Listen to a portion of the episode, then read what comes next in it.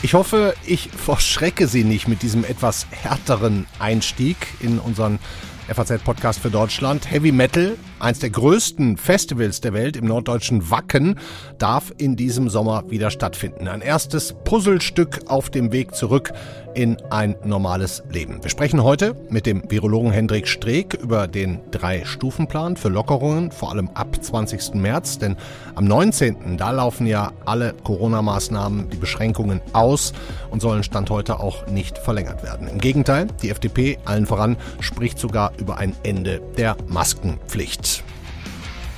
Zurück zum Heavy Metal. Ziemlich harte Klänge gibt es gerade zwischen dem Gesundheitsministerium, Karl Lauterbach, und dem Robert Koch Institut, Lothar Wieler.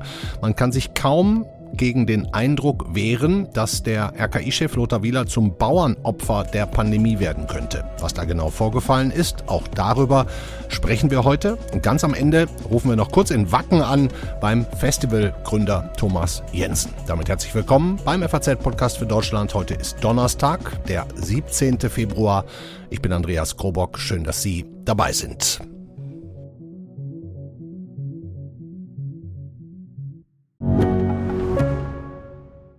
Ich bin Dr. Falk Stierkart und leite ein medizinisches Versorgungszentrum in Erlangen. Der Job als niedergelassener Arzt ist nicht unattraktiv, aber er scheitert oft schon an der Wurzel.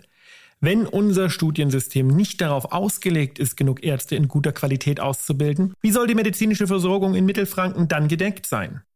Die besondere Nähe der niedergelassenen Haus- und Fachärzte ist in Gefahr.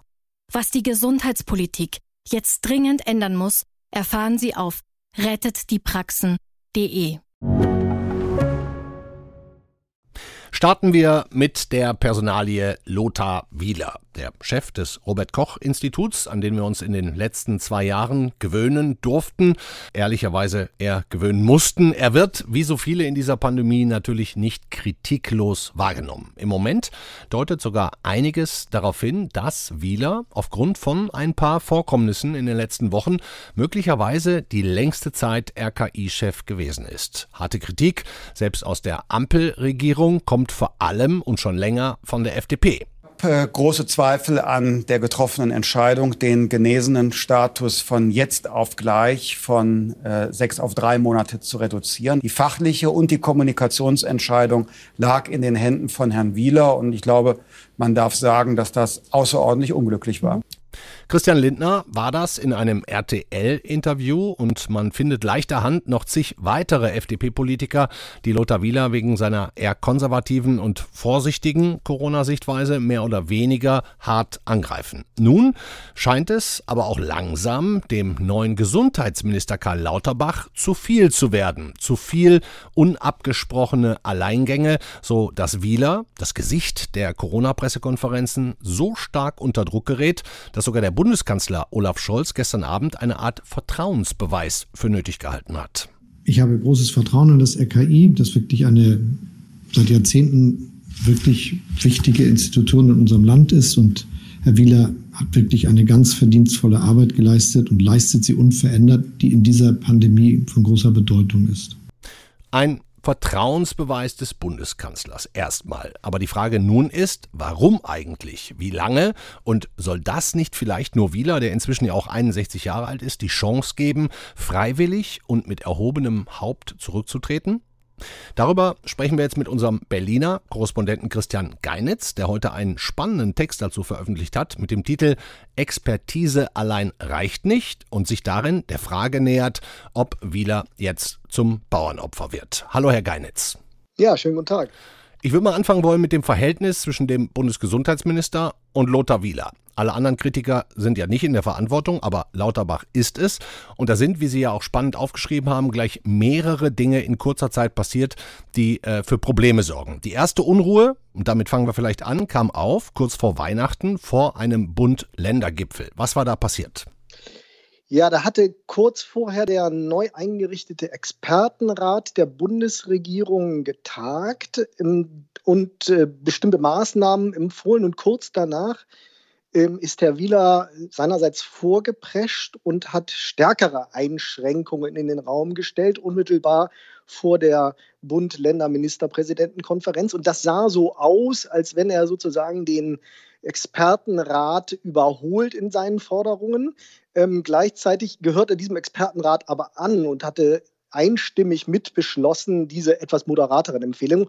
Und das fiel bei Karl Lauterbach nicht gerade auf äh, günstigen Boden, denn das sah ja ein bisschen aus, als wenn er die eigenen Leute ausbremst. Und gleichzeitig war Lauterbach nicht informiert über diesen Alleingang. Also damals hat es schon gewaltig geknirscht hm. zwischen RKI und Bundesministerium für Gesundheit. Hm. Das war also der Anfang.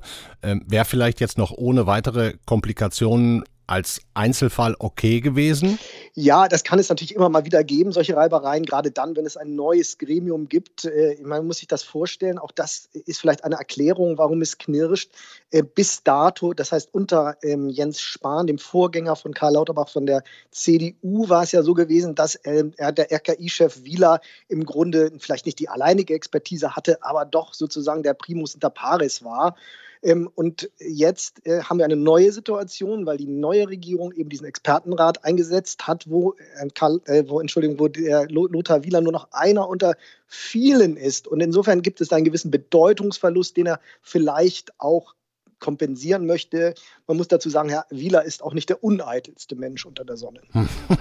Okay, da haben wir also diesen Alleingang als ersten Fall. Dann ging es aber relativ schnell weiter. Schon Mitte Januar hat äh, Lauterbachs Ministerium eine Änderung durch alle Instanzen gepeitscht, die dem äh, RKI, dem Robert Koch Institut, die Möglichkeit gab, den geimpften und genesenen Status bzw. die Dauer dessen eigenständig zu bestimmen und zu verändern. Der Grund war relativ einfach, da muss nicht mehr jede Änderung durch Bundestag und Bundesrat und man kann schneller sein.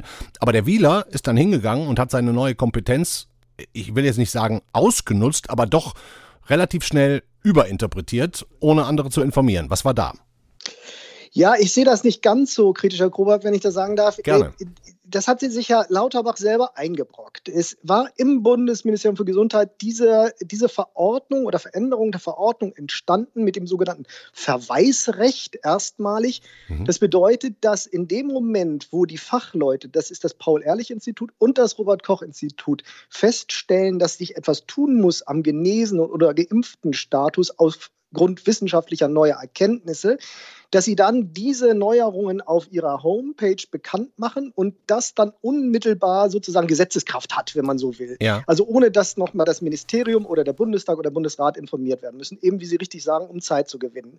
Und genau das ist passiert. Es ist genau das passiert, was die Politik wollte, nur sie war nicht informiert und wurde also kalt erwischt von dem, sagen wir mal, von der eigenen Neuregelung. Das war sicherlich schlecht kommuniziert. Auch da hätte natürlich Herr Wieler ähm, Fingerspitzengefühl zeigen müssen und erstmal seinen Vorgesetzten, den Minister, informieren müssen. Mhm. Das ist mir unterblieben. Aber in der Sache selber war das eigentlich das Verhalten oder war der Ablauf korrekt. Nur er war politisch natürlich brisant und hochgefährlich. Aber das RKI ist eben keine politische Institution. Und das wird jetzt immer klarer, dass das genau das Problem ist. Mhm. Aber in der Konsequenz ist, ist es eben so passiert, dass sich Lauterbach der offensichtlich ja von dieser Verkürzung nichts wusste oder zumindest nur ganz kurz vorher in Kenntnis gesetzt wurde, der musste sich richtig ordentlich was anhören, vor allem von den Ministerpräsidenten der Ländern und stand im Grunde selber blöd da. Absolut. Er war ein komplett begossener Pudel, nachdem er vor dem Bundesrat den äh, Ministerpräsident noch versichert hat, ihr, ihr, werdet natürlich informiert, wenn irgendwas ansteht. Und dann war er nicht mal selber informiert. Sah ganz schlecht aus. Wie gesagt, ein politisches, komplettes Desaster, aber von der technischen Abwicklung her eigentlich so wie gewollt. Hm, das heißt, Dennoch, kaum ist Lauterbach zwei Monate im Amt, haut ihm Wieler zweimal kräftig in die Parade, e egal ob, wie man das jetzt bewertet, aber es hat stattgefunden, sodass in Berlin jetzt aktuell das Gerücht umgeht, wenn Wieler noch einen einzigen Bock schießt, ist er weg. Ja, in der Tat. Also er muss, er muss äh, ein bisschen den Kopf einziehen. Die Bildzeitung hat berichtet, er selber habe schon angedeutet, dass er möglicherweise gar nicht äh, im Amt bleiben wolle. Dafür gibt es keine Bestätigung. Das Wort Koch-Institut, wenn man es damit konfrontiert, aber auch das Bundeswirtschafts-, äh, Bundesgesundheitsministerium halten sich da bedeckt, sagen natürlich nichts ja. dazu. Ähm, aber in der Tat muss er wahrscheinlich ein bisschen äh, jetzt in die Defensive gehen. Das hat er aber natürlich nicht gelernt in dieser Corona-Zeit, wo er so wahnsinnig gefragt war hm. ähm, und sehr viel von ihm natürlich auch ab abhing. Und was man, glaube ich, überhaupt nicht anzweifelt, ist die fachliche Kompetenz weder des Institutes noch seines Präsidenten. Es geht nur eben darum, und das ist mir wichtig zu ähm, unterstreichen, dass er die, diese politischen Finger, Fingerspitzengefühle, die in der Corona-Epidemie ja so wichtig sind, dass er die ein bisschen vermissen lässt, sondern sich da auf seine wissenschaftlichen Expertise verlässt. Und die ist nicht immer gefragt, wie bei dieser Geschichte des genesenen Status gesehen haben. Hm. Und die Geschichte geht ja jetzt weiter. Also gestern Abend dann hat Lauterbach komplett zurückgerudert und will jetzt dem RKI die eigenständige Entscheidungsfreiheit über geimpften und genesenen Status sofort wieder wegnehmen, einen Monat später.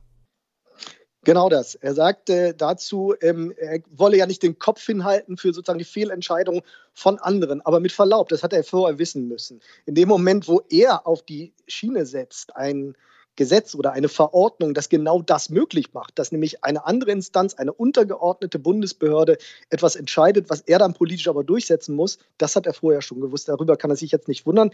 Ich glaube, im Bundesgesundheitsministerium sieht man das als einen ich darf mal sagen, geplatzten Versuchsballon. Man wollte ähm, das RKI da mehr in die Verantwortung nehmen, einfach um die Sache zu beschleunigen.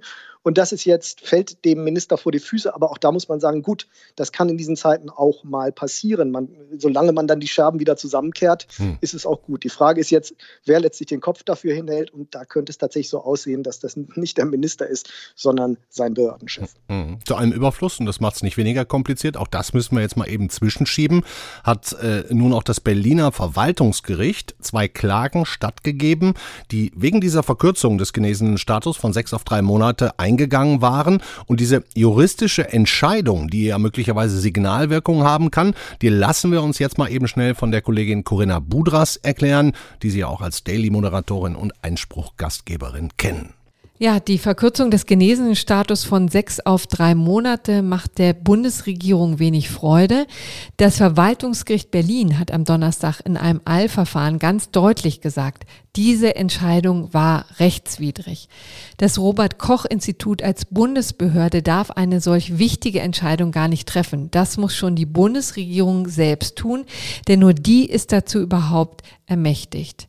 Die beiden Kläger bekommen also ihren Status zurück. Sie gelten jetzt wieder als genesen. Bund und Länder haben bereits vereinbart, dass die Festlegung zum genesenen Status nicht mehr an das RKI delegiert werden soll. So, ganz schön viel hin und her insgesamt. Corinna Budras, Dankeschön. Herr Geinitz, wie geht das jetzt weiter? Morgen ist die nächste Pressekonferenz. Morgen früh, Freitag, 8.30 Uhr ist, glaube ich, geplant vom RKI mit dem Bundesgesundheitsminister. Aber, Achtung, Achtung, Lothar Wieler sitzt nicht auf dem Podium. Muss nichts heißen, kann aber. Ja, ich würde da nicht zu viel reingeheimsen. Ähm, eigentlich war diese Pressekonferenz ähm, vorgesehen für gestern, also für den Donnerstag nein, Entschuldigung, für, den, für, den, für, für heute. Ähm, das musste dann aber verschoben werden, sodass man es dann auf den äh, Freitag gelegt hat und an dem äh, eigentlichen, äh, eigentlichen Termin hätte Herr Wieler auch teilnehmen sollen. Nun kann er morgen früh aus, aus bestimmten Gründen nicht, okay. aber da würde ich jetzt nicht zu viel reinlegen ähm, in, in, diese, in diese Frage. Wir, wir wird sehen, äh, wie das jetzt äh, weitergeht. Wie gesagt, ich glaube, äh, da sind noch nicht alle Messen, alle Messen gesungen, aber was klar ist, ist, dass sozusagen die Übertragung von mehr politischer Verantwortung ähm, nicht funktioniert hat auf das RKI. Und das Zweite, was man vielleicht noch sagen muss, ist äh, oder unterstreichen muss, ist dieser mehrfache Bedeutungsverlust, dem sich das RKI bzw. der Präsident jetzt ausgesetzt sieht. Einerseits durch den Expertenrat, aber andererseits auch dadurch, das darf man nicht vergessen, dass der Minister ja selber vom Fache ist. Nicht? Das war ja, vorher ja. unter Jens Spahn ja anders. Mhm. Herr Lauterbach ist selber Wissenschaftler, ausgewiesener Fachmann und äh, kann dann schon immer eher dem RKI sozusagen das Wasser reichen, als das RKI dem Minister politisch ja. das Wasser reichen kann. Das ist also, glaube ich, eine Erkenntnis dieser letzten Monate und Wochen. Also durchaus möglich, Wieler Bauernopfer. Ich halte das nicht für ausgeschlossen, in der Tat. Dankeschön, Christian Geinitz. Ich danke Ihnen.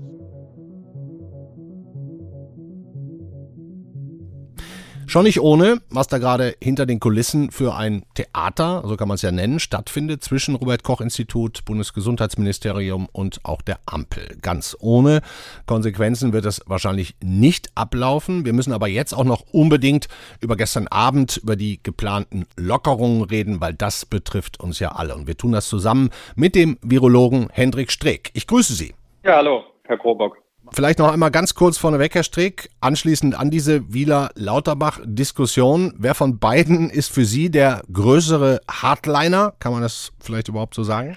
Ja, ich weiß nicht, ob es, äh, ob man da wirklich als Hardliner bezeichnen kann. Es gibt da natürlich unterschiedliche Auffassungen. Wissenschaft ist ja nicht schwarz-weiß, ja. sondern es ist ja häufig irgendwie ein Graubereich. Ich glaube, ähm, oder ich würde da wirklich auch an beide appellieren, dass gerade bei solchen Fragen mit einem genesenen Status, dass man sich alle Studien vornimmt, genau schaut, wie gut der Schutz bei Genesenen ist. Und da wird man merken, dass wenn man ja, die ganzen Studien heranzieht, dass es doch ein sehr, sehr langer Schutz, vor allem vor einem schweren Verlauf ist, wenn man genesen ist. Und das muss sich einfach auch in diesen ja, äh, Fragen widerspiegeln. Ja, wir waren ja in Deutschland die einzigen, glaube ich, in Europa, die von sechs auf drei reduziert haben. Äh, wenn ich das richtig verstanden habe, haben Sie sich auch schon mal dazu geäußert und gesagt, guck doch mal in die Schweiz, Leute, die haben gerade auf zwölf Monate verlängert.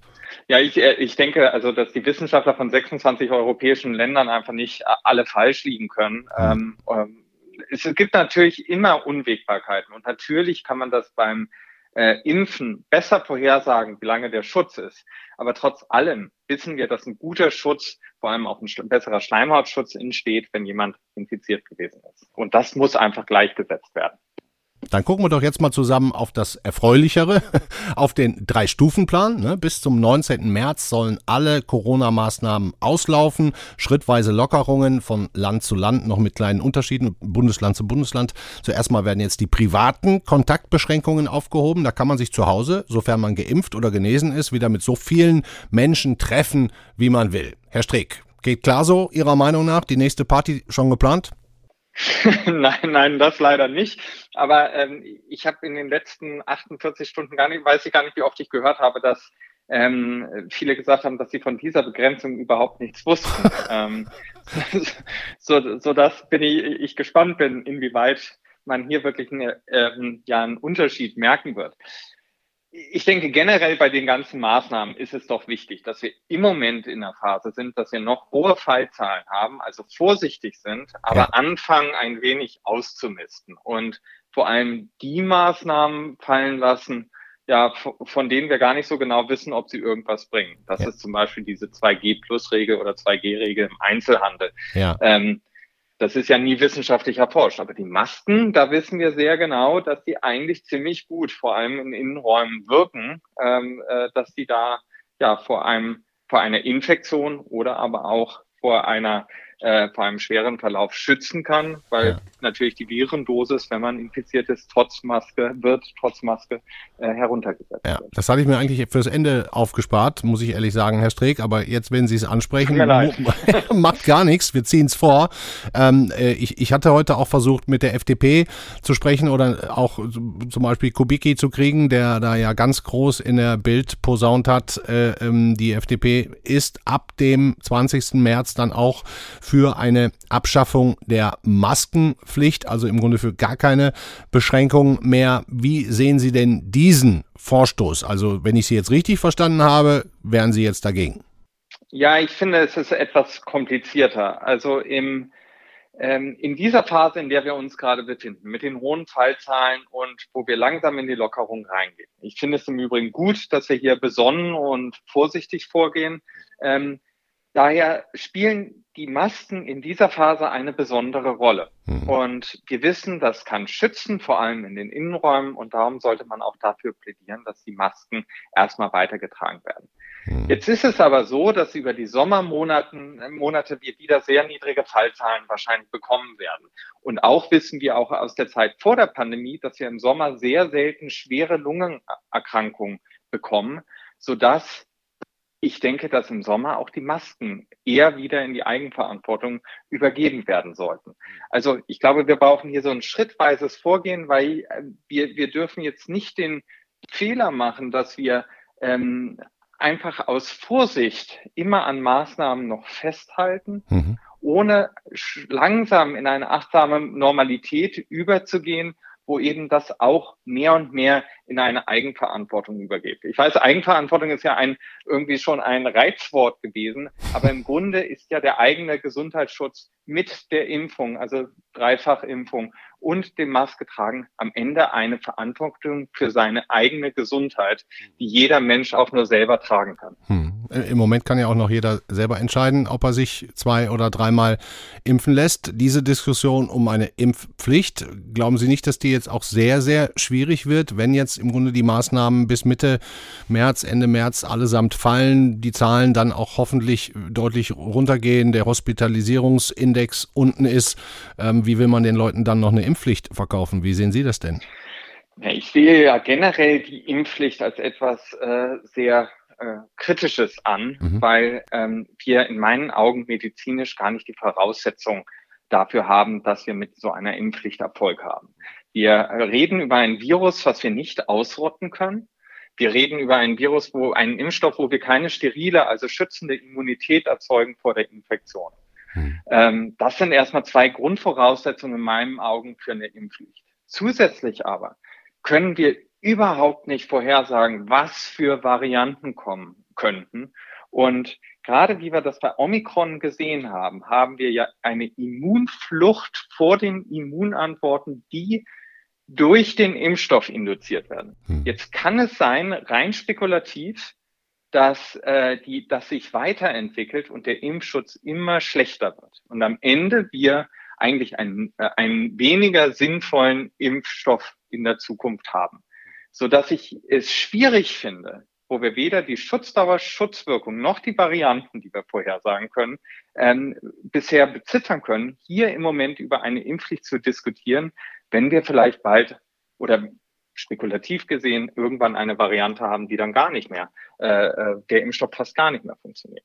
Sie sagen, man weiß nicht, was für Varianten kommen. Jetzt haben sich ja die Varianten letztlich ähm, zuletzt von Delta bis Omikron äh, und alles, was dann noch so drumherum geschwirrt ist und sich nicht durchgesetzt hat, so entwickelt, dass das Virus immer ansteckender geworden ist, um sich halt bestmöglich zu verbreiten, aber auch ganz offensichtlich, nach allem, was wir heute wissen, immer weniger ähm, letal, also immer weniger tödlich. W würden Sie denn damit rechnen, dass weitere Varianten auch wieder anders sein können? Also dass es was noch ansteckenderes irgendwann gibt, was aber auch wieder gefährlicher ist? Ja, also wir, wir können so eine Variantenentwicklung überhaupt nicht vorhersagen. Ähm, daher muss ich einfach antworten und sagen, niemals nie. Natürlich kann, kann sowas auch potenziell passieren. Hm. Halte ich es für wahrscheinlich? Nein. Ähm, und das kann man am besten dadurch ausdrücken, dass sich mit Omikron, wie wir das ja eben hatten, ein, ein, eine Variante durchgesetzt hat, die sich besser bei den Geimpften verbreiten kann. Mhm. Dadurch ähm, gibt es einen Übertragungsvorteil von Omikron gegenüber der Delta-Variante, äh, weil Delta wird ja noch besser erkannt beim im, von, durch die Immunantworten, vom, die vom Impfstoff induziert werden. Mhm. So dass ich eher glaube, dass die Weiterentwicklung aus Omikron heraus entsteht. Ich kann es auch nicht vorhersagen. Ähm, und aber sich in dieser Weise mit neuen Immunfluchtvarianten und eben äh, dem gleichen Rezeptorswitch, den wir ja haben, dass es eher in den oberen Atemwegen repliziert, sich von da aus weiterentwickelt. Aber ähm, es kann auch hypothetisch sein, dass es schon eine ältere Variante gibt, die sich noch nicht verbreitet hat, die andere Merkmale hat, aus der sich das ähm, entwickelt. Mhm. Dafür ist es einfach äh, ein Feld, was wir noch nicht genug durchdrungen haben, um sowas auch mathematisch vorherzurechnen. Mhm. Aber jetzt werden wir erstmal einen wahrscheinlich relativ entspannten Frühling und Sommer haben, oder? Das hoffe ich auch, ja.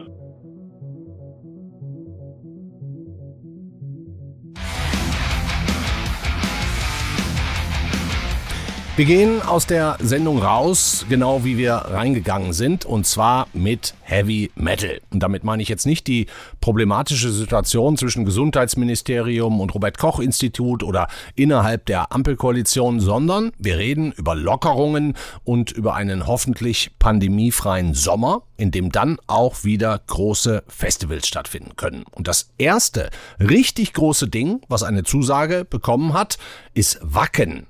Schwermetall, Heavy Metal allerhöchster Güte mitten auf der norddeutschen Kuhwiese. Und wir haben jetzt, freue ich mich sehr drüber, kurz die Gelegenheit, mit dem Organisator und Mitgründer von Wacken zu sprechen. Und ich sage Hallo, Thomas Jensen. Ja, hallo an alle Hörer und Leser. Ja, wo Sie das schon sagen und wir hier bei der FAZ sind, frage ich direkt mal, glauben Sie, dass auch unter unseren Lesern und Hörern viele Heavy Metal Fans sind? Ja, da bin ich mir absolut sicher. Also das weiß ich aus, das weiß ich aus verlässlichen Quellen. Also auch bei euch in der Redaktion soll es den einen oder anderen Metalhead geben oder auch gegeben haben. Ja, ich, ich check das auf jeden Fall nochmal. Aber für alle, Herr Jensen, die jetzt vielleicht Wacken noch nicht so gut kennen, das ist weltweit eins der größten Metal-Festivals überhaupt, oder? Ja, das ist eine riesen Zusammenkunft dieser, dieser Szene weltweit. Also wir haben, wir haben Gäste aus Südamerika ganz viele, hm. logischerweise Skandinavien, äh, unwahrscheinlich viele Europa. Also wir haben, wir haben alles dabei. Äh, äh, Südpol und Nordpol nicht ganz so doll, aber wer weiß, das kommt vielleicht noch. Hm. Die letzten beiden Jahre ist Wacken, wie ja im Grunde fast alles, ausgefallen. Dieses Jahr, so sagte es jetzt Ihr Landeschef Daniel Günther, soll es dann tatsächlich wieder grünes Licht geben. Als Sie das gehört haben, werden Sie sich nicht unbedingt geärgert haben, kann ich mir vorstellen.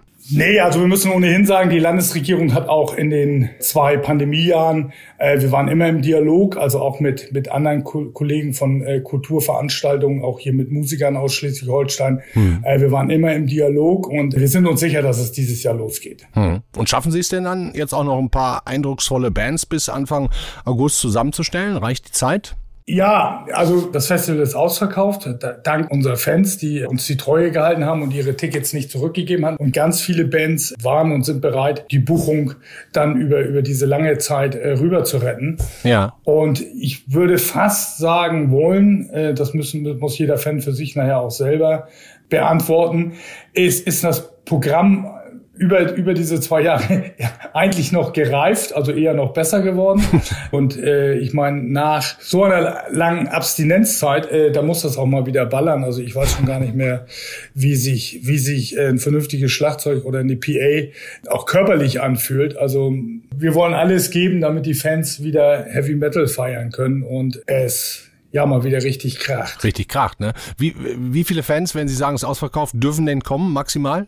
Ja, 75.000. Und auf jeden Fall wollen wir auch wieder mit den Wagner Bürgern feiern, die äh, auch schon alle auf Entzug äh, sind. Also die sind auch immer eingeladen und ja, das wird ein rauschendes Fest, glaube ich. Ja, das glaube ich. Äh, können Sie uns vielleicht noch so ein paar Bandnamen nennen, die man kennen könnte, die da so in den Tagen von Mittwoch bis Sonntag auftreten? Ah ja, ich sage jetzt mal deutsche Bands wie Freedom Call, aber eben auch Szene-Highlights wie äh, Slipknot sind dabei. Judas Priest, 50 Jahre Heavy Metal, also da freuen wir uns. Ich sage jetzt mal das große Familientreffen der Heavy Metal Szene. Ja, ich höre schon raus. Bei, die, die Vorfreude ist Ihren Worten ganz klar zu entnehmen. Es freut mich sehr zu hören, Herr Jensen. Und müssen Sie denn jetzt auch noch so ein richtig ausgeklügeltes Hygienekonzept entwickeln? Moschen mit Maske oder, oder glauben Sie, das wird einigermaßen frei funken? Das hat Daniel Günther ja angekündigt. Also die Maskenpflicht ist ja noch nicht gefallen, aber ja. er hat äh, das noch. Die Gesundheit unserer Fans ist die oberste Priorität. Und da werden wir sicherlich ein waches Auge drauf haben, was man an Maßnahmen ergreifen muss. Aber eben auch mit ruhiger Hand und wohl überlegt, sage ich jetzt mal. Ne? Also wir holen immer die Kompetenz gemeinsam an den Tisch und dann wird gemeinsam entschieden und dann unterschreiben eigentlich auch alle. Hm. Sie haben es ja auch gerade schon mal gesagt, die, die äh, Gemeinden drumherum, vor allen Dingen in Wacken selber, die Leute haben da ja auch richtig Lust drauf, auch wenn das mitunter Milchbauern sind mit Kühen. Was wird denn mehr getrunken werden beim Festival? Milch oder Bier? Letzte Frage. Oh, da, das ist äh, relativ einfach. Also ich glaube, äh, äh, es wird definitiv äh, Krombacher Bier sein, glaube ich. Das ja, jetzt haben sie noch ein bisschen Werbung gemacht für den Sponsor wahrscheinlich. Ne? okay, lasse ich Ihnen ausnahmsweise durchgehen. Ärger, da muss die Party ja bezahlen. Ja, ja, richtig. Lasse ich Ihnen durchgehen. Bedanke mich sehr herzlich für das, für das Interview und drückt die Daumen, dass uns nicht noch irgendeine bescheuerte Variante dazwischen kommt, sondern dass diesen Sommer, wie heißt es bei Ihnen, richtig gemoscht wird. Ne? Das ist der richtige Ausdruck. Ja, Rain or Shine und wir geben alles dass es eine geile Party wird. Das war der FAZ-Podcast für Deutschland an diesem Donnerstag, den 17. Februar. Ja, spannende Sachen passieren da gerade zwischen Karl Lauterbach und Lothar Wieler. Mal sehen, ob sich die Lage beruhigt oder ob es da doch bald Konsequenzen gibt. Am Freitagmorgen um 8.30 Uhr die nächste Pressekonferenz ohne Wieler. Da werden wir also auch noch nicht so besonders viel schlauer sein. Aber viel schlauer werden Sie morgen ab 17 Uhr wieder mit unserem FAZ-Podcast für Deutschland. Dann mit der Kollegin Corinna Budras. Ihnen einen schönen Abend. Machen Sie es gut. Ciao.